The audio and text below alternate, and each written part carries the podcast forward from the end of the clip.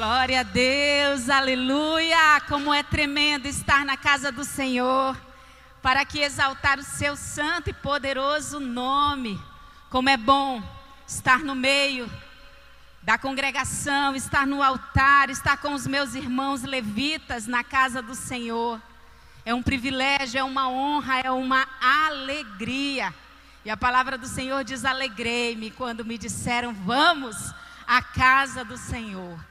Que bom poder falar com você nessa noite. Que bom poder hoje olhar para você.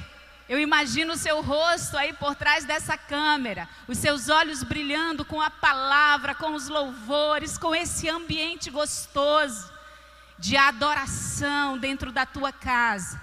E como é bom poder vir aqui também para deixar essa palavra que Deus gerou no meu coração. Mas eu queria começar perguntando de você: vamos sonhar um pouco juntos? É possível a gente sonhar juntos agora, nessa hora? Sabe, na semana que passou, uma das minhas discípulas falou para mim da saudade que sente desse lugar, de como tem sido difícil viver esse tempo longe desse ambiente, desse lugar. E eu compartilho com ela é uma verdade. Não tem sido fácil mesmo nós ficarmos tanto tempo sem podermos chegar aqui, sem podermos estar juntos nesse ambiente. Por isso eu queria sonhar um pouco contigo. Todas as vezes que eu venho para cá, sabe, eu olho para cá, eu olho para esse ambiente e eu consigo ver, eu consigo enxergar a nossa comunidade. Cada um de vocês que está aí na sua casa, cada um no seu cantinho. Eu consigo olhar e pensar e lembrar de tudo aquilo que nós vivemos juntos. Sabe como o salmista disse?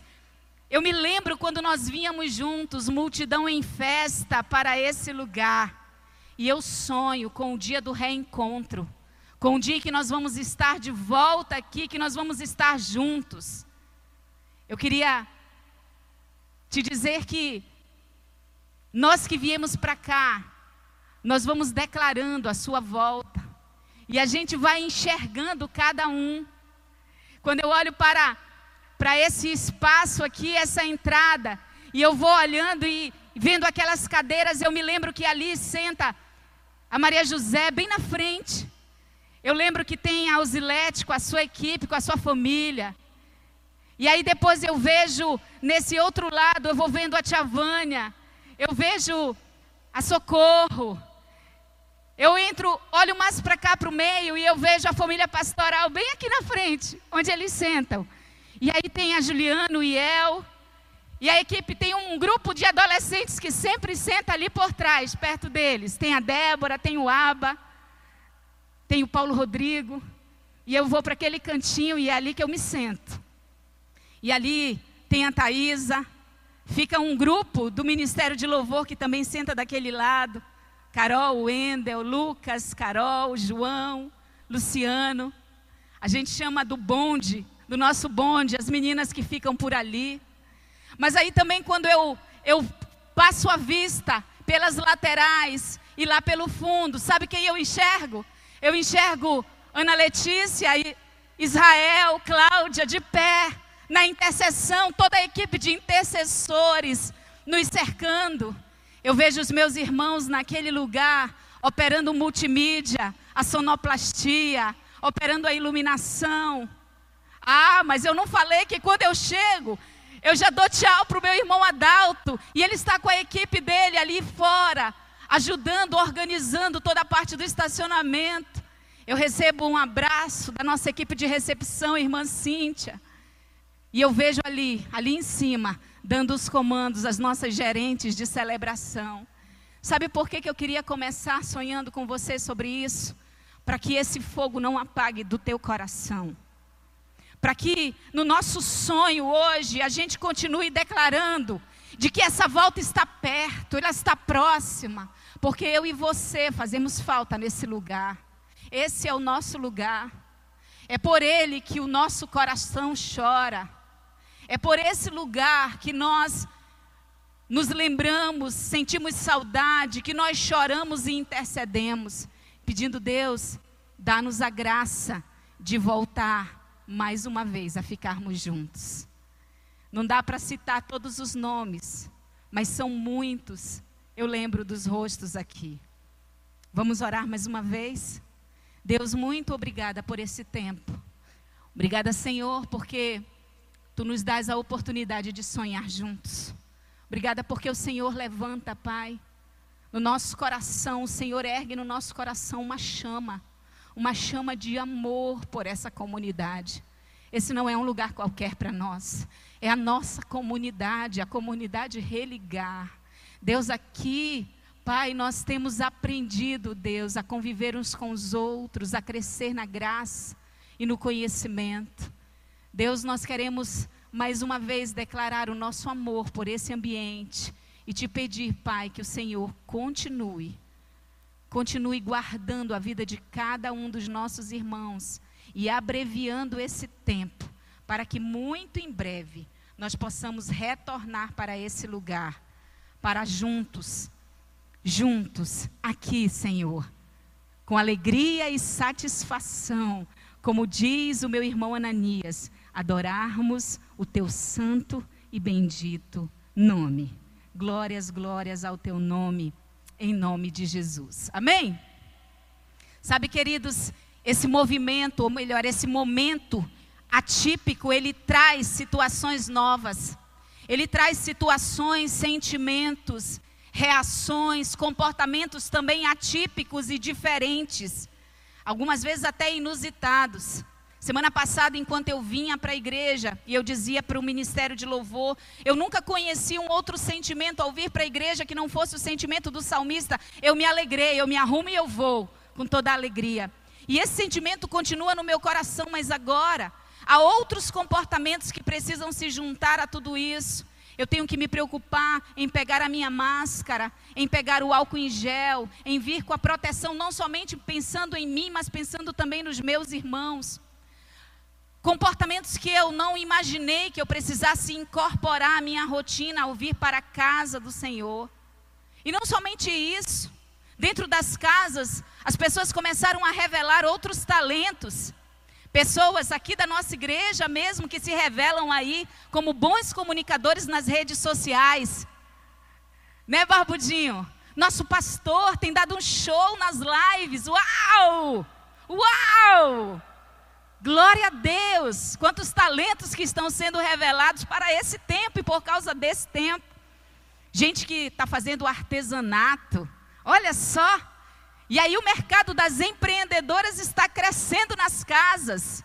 As tiaras estão bombando aí na Artes Lajô, nos laços de meninas. É só procurar nos Instagrams da vida. E tem toda a turma do empreendedorismo lá na rede Elas. E eu te aconselho a ir lá, porque tem muita gente do setor culinário, do setor é, de papelaria, e é muita coisa acontecendo. Sabe, no meio dessas novidades todas, tem aqueles que têm sempre uma receita para nos ensinar. Estão colocando, estão mandando nos grupos da família, estão também postando nas redes sociais. As receitas caseiras para indicar. Seja uma receita de remédio, de chá, uma receita culinária. E nessas receitas, cada um indica um ingrediente especial, aquele ingrediente que não pode faltar. E aí vem, tem o alho, tem o mel, tem o limão, as frutas ricas em vitamina C, plantas como cidreira, camomila, erva doce. Sabe, queridos, porque todo mundo está buscando uma saída e todos estão buscando saúde. Eu, nas minhas receitas, todas elas precisam ter limão. Para mim, tudo com limão melhora, porque eu sou apaixonada por limão. Então todo mundo tem o seu ingrediente especial nessas receitas que buscam saúde. E o que, que, o que, que nós queremos? Aumentar a imunidade, fortalecer o corpo, os chás para acalmar as emoções, diminuir a ansiedade, por aí vai. E para você, qual é o ingrediente que não pode faltar na receita que você indicaria? Esse é o tema da nossa ministração dessa noite. O ingrediente que não pode faltar. Você pode dizer para a pessoa que está aí com você assistindo a celebração: Ah, mas eu estou sozinho, então diga para você mesmo. o ingrediente que não pode faltar. Glória a Deus. E para isso eu quero lembrar um pouco a história de um homem que foi o libertador, chamado libertador de Israel, Moisés. Você conhece essa história? Eu quero lembrar só um pouquinho para chegarmos no ponto que eu quero compartilhar contigo. Moisés cresceu no palácio.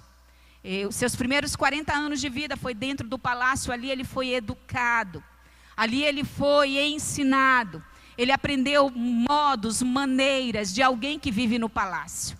Mas algo aconteceu na sua história e por causa dessa situação ele precisou viver um tempo de isolamento. Segunda parte da vida de Moisés, um tempo de isolamento, lá na terra de Midian, nas regiões do deserto. Depois de um tempo de isolamento, ele é convocado por Deus para retornar ao Egito e para conduzir o povo de Israel para a terra prometida, e ele passa nessa missão mais 40 anos, conduzindo o povo no deserto. Sabe, queridos, são três momentos na história desse homem e eu quero focar em um episódio que aconteceu no tempo do isolamento, lá na terra de Midian. Nesse tempo, Moisés conheceu a sua esposa Zípora e o seu sogro Jetro, ou Reuel. Ele casou, ele teve os seus filhos. Ele não sabia, mas era um tempo de preparo para o que ele iria viver depois, para o que viria depois. E no final desse tempo de isolamento, desse tempo na terra de Midian, Moisés tem uma experiência marcante e definitiva, crucial na sua vida, quando ele, no Sinai, ele vê um arbusto que estava em chamas, mas não se consumia. Você conhece essa história? Deus o chama dali do meio do arbusto e Deus lhe dá uma missão. Deus o envia para libertar o seu povo lá do Egito. Moisés questiona: quem sou eu? Como é que eu vou falar com as pessoas? Eu não sei falar, eu não tenho argumentos, o povo não vai me ouvir. Deus resolve todas as coisas, mas há um momento, e é esse que eu quero destacar nessa noite, na nossa ministração, em que Deus questiona, faz a, a Moisés uma pergunta. Êxodo 4, versículo 2 diz assim: Então o Senhor lhe perguntou: O que você tem na mão? Uma vara, respondeu Moisés. Uma vara, respondeu Moisés. A vara não era um instrumento desconhecido, pelo contrário, Moisés conhecia essa vara, conhecia esse instrumento, era um instrumento que ele usava para é, cuidar do rebanho. Ele estava, é um instrumento que estava sempre perto dele, fazia parte da sua rotina. Mas agora, nesse momento da pergunta, dessa dessa experiência, desse encontro, Deus vai entregar a Moisés novos usos a respeito desse, desse instrumento. Ele vai falar com Moisés a respeito de uma nova percepção sobre esse instrumento. E depois dessa conversa, no versículo 17, ainda do capítulo 4 de Êxodo, nós vamos ouvir Deus dizendo assim a Moisés: Leve com você a vara e use-a para realizar os sinais que eu lhe mostrei. Até aquele momento, a vara, instrumento conhecido, Moisés sabia o que fazer com ela no cuidado com o gado. Mas o Senhor, naquela experiência, mostra uma outra forma, mostra novas situações para o uso daquela vara. E aí Deus dá o comando: leve então com você a vara e use-a para realizar os sinais que eu lhe mostrei. Qual é o paralelo que eu quero tratar, trazer até nós nessa noite com essa história? Olha, como Moisés, nós também estamos num período de isolamento. E a grande verdade é que esse tempo será usado por Deus para nos ensinar e nos preparar para o novo normal. Nós estamos aprendendo que nós vamos voltar para uma normalidade, mas não vai ser uma normalidade igual à normalidade anterior. É um novo normal, aquilo que virá. E esse tempo é um tempo de preparo, como foi para Moisés também. Segundo paralelo, Moisés ele não tinha ideia do que é que viria pela frente, do que ele iria enfrentar, mesmo quando ele foi para as terras de Midian, fugido, mesmo quando ele foi para esse lugar e ali ele permaneceu E tantas coisas aconteceram, ele não tinha noção ainda do que é que estaria vindo para, pela frente para que ele assumisse. Mas tem um porém, Deus sabia. Deus sabia. Deus sabia dos 40 anos que Moisés iria passar conduzindo o seu povo no deserto. Então escute, Deus já sabe. Deus já sabe do que eu e você ainda não sabemos. Moisés tinha crescido no palácio, ele conhecia as etiquetas do palácio, ele conhecia a, a maneira de se portar ali naquele ambiente, mas ele não sabia nada de deserto. Só que quando ele vai para as terras de Midian, ali ele aprende o que é o deserto, como se conduzir no deserto, como se proteger, como caminhar. Então Deus sabe o que nós não sabemos. Nesse tempo que você está vivendo, que você não entende muitas coisas, Deus sabe de tudo o que vem pela frente. Nem tudo faz sentido agora, nem para mim, nem para você, mas fará. Mas fará. Terceiro paralelo: Deus pergunta sobre o que Moisés tem nas mãos. Não é o que ele terá nas mãos, mas é o que ele tem naquele momento, no presente, já estava com ele, estava na sua mão. E a pergunta é válida para mim e para você hoje: o que você tem na mão, agora, hoje, aí onde você está, dentro da sua casa, nesse tempo, à sua disposição, o que é que você tem na mão? Você tem a palavra. Você tem a palavra. Eu sei que você já sabe disso. Como Moisés também já conhecia a vara, não é nenhuma novidade. Moisés sabia o que fazer com a vara. Ele estava acostumado a usá-la. Ele, com ela ele protegia o rebanho, afugentava os predadores, tangia o gado. Mas sabe, naquele momento Deus amplia a sua percepção a respeito daquele instrumento que poderia e seria usado para coisas maiores ainda, para acionar o sobrenatural. Deus hoje também quer te dar novas instruções sobre a palavra, sobre a palavra. Quem sabe ampliar ou relembrar para você quem é a palavra, qual o seu alcance daquilo que você já usa e que ainda pode ir muito mais além. A palavra não é um talismã. A palavra é muito mais, ela não é somente um livro de sabedoria. Ela é além, ela é mais, ela é o ingrediente que não pode faltar para promover a saúde, queridos. Esse é o tema, o ingrediente que não pode faltar, o que é que você tem na mão, que já está aí com você e não pode faltar, a palavra. A palavra é o ingrediente que não pode faltar para promover a saúde. E não é de saúde que nós estamos precisando. Não é de saúde que nós estamos, por saúde que nós estamos em todo o tempo clamando. As receitas não é com fins de promover a saúde, fortalecer a saúde. Então, use a palavra, ela está aí na sua mão. Pegue-a, abra, leia, medite nela, declare a palavra, use-a para ministrar, para promover a saúde, para ministrar saúde sobre você mesmo, sobre a sua casa, sobre a sua família, saúde sobre aqueles que se aproximam de você que vem buscar uma palavra, use a palavra para promover saúde nesse tempo e para depois desse tempo. Saúde para o espírito, alma e corpo. Tem muita gente enferma na alma, alguns enfrentando enfermidades no corpo, mas muitos também enfrentando enfermidades na alma e no espírito. Então, o que você tem na mão? A palavra. Use a palavra para acionar o mover de Deus.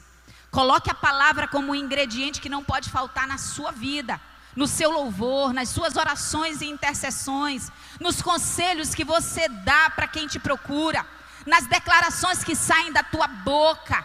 Aprenda a usar a palavra sob novas perspectivas espirituais. Sabe, queridos, se você não sabe fazer isso, busque alguém que te ensine.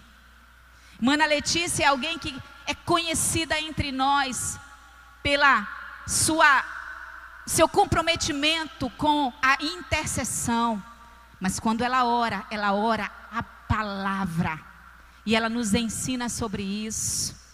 Quantas declarações às vezes saem dos nossos lábios, declarações que não que não edificam em nada. Troque isso. Ao invés de declarar o que não edifica, declare a palavra para promover vida e para promover a saúde. Eu queria que você, nessa noite, a respeito da palavra, junto comigo, lembrasse de quatro coisas. Todas as vezes que você usar, se apropriar da palavra, lembre-se que, primeiro, a palavra protege. A palavra é uma arma de guerra para ataque e defesa. Foi com ela que Jesus se defendeu e também atacou o diabo quando ele foi enfrentar aquele momento de tentação no deserto, foi declarando a palavra. A palavra ela é uma arma de guerra. O apóstolo Paulo, ele vai declarar no livro de Efésios, capítulo 6, versículo 17, falando sobre a armadura de Deus, diz assim: "Usem a salvação como capacete e empunhem a palavra, a espada do espírito, que é a palavra de Deus." Espada. A palavra protege. Você quer se proteger, proteger sua família, usa a palavra. Usa a palavra.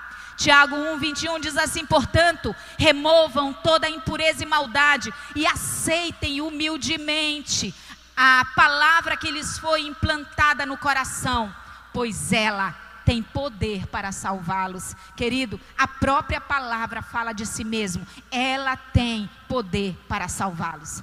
Antes de nós entrarmos na nesse período de quarentena, eu estive na última segunda-feira antes do período de quarentena em uma em uma campanha, campanha do livramento. E ali, junto com os irmãos Israel, Cláudia e Débora, nós recebemos uma palavra tão poderosa. E enquanto nós estávamos naquele lugar, a serva do Senhor, missionária Joelza, ela me deu um comando específico a mim e mais uma outra pessoa. Ela disse: Olha, Deus fala. Ao chegar em casa hoje, tome a palavra no Salmo 91, declare esse salmo três vezes, marchando na sala da sua casa. Queridos, eu não questiono. Quando eu cheguei na minha casa, foi exatamente como eu fiz. Tirei os meus sapatos, peguei a palavra e eu declarei, rodeando aquele lugar, marchando. Eu não me importo se nem eu mesmo entendo. Eu não me importo se alguém olha e não entende. É a palavra. Eu quero proteção e a palavra protege. E quando eu declarava, eu sentia no meu coração que o Senhor se agradava de que eu estava sendo obediente à palavra que eu recebi do seu profeta. Queridos, a palavra protege. Quando você estiver orando, declarando, usando a palavra, segundo, lembre-se que a palavra imuniza imuniza. Esse é um tempo em que essa palavra tem sido muito utilizada. Imunizar. A palavra ela é um antídoto contra o pecado. O pecado é um vírus. Ele jaz à nossa porta. Conversávamos com os levitas essa semana na nossa reunião, e era justamente sobre isso que nós continuamos lutando contra o pecado dentro das nossas casas. Mas a palavra nos imuniza. O salmista, no Salmo 119, capítulo, versículo 11, diz assim: Guardei a tua palavra no meu coração, para não pecar contra ti. Olha, Felipe, você que falou sobre a luta contra o pecado. Palavra, palavra, porque a palavra imuniza. A palavra imuniza. Hebreus 4,12 diz: Pois a palavra de Deus é viva e. Você pode dizer aí onde você está? Vocês que estão aqui, a palavra de Deus é viva e poderosa. Ela te imuniza contra o pecado, ela aumenta a nossa resistência, ela vai nos imunizando, ela vai colocando barreiras de proteção, porque na medida que o pecado bate a nossa porta e eu tenho a palavra, a palavra rejeita, rechaça, a palavra me livra do pecado. Alguém que já disse, ou a palavra me afasta do pecado, ou o pecado me afasta da palavra. A palavra imuniza.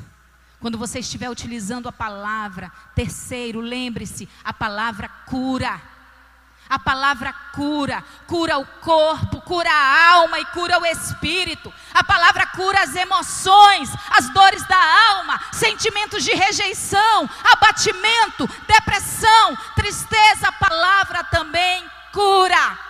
Salmo 107, versículo 20 diz: Enviou Sua palavra e os curou e os resgatou da morte. A palavra é tremenda, ela é poderosa viva e eficaz. Aleluia. Provérbios 4, 20 a 22, olha que texto maravilhoso que diz assim: Meu filho, preste atenção ao que digo, ouça bem minhas palavras, não as perca de vista, mantenha-as no fundo do coração, pois elas dão vida a quem as encontra e saúde a todo o corpo. Você quer saúde, você quer cura, busque a palavra. Sabe, garimpe a palavra, procure qual a palavra que você vai declarar sobre o seu corpo, sobre a sua casa. Outro dia eu dizia, vivi essa experiência no meu quarto. Eu dizia lá no meu quarto, sabe, lendo o texto da palavra. Espírito sopra dos quatro ventos, dos quatro cantos e sopra vida nesse corpo. Quando eu oro, pelas pessoas enfermas, eu vou fazendo as declarações que a palavra me ensina. Porque a palavra cura. A palavra cura.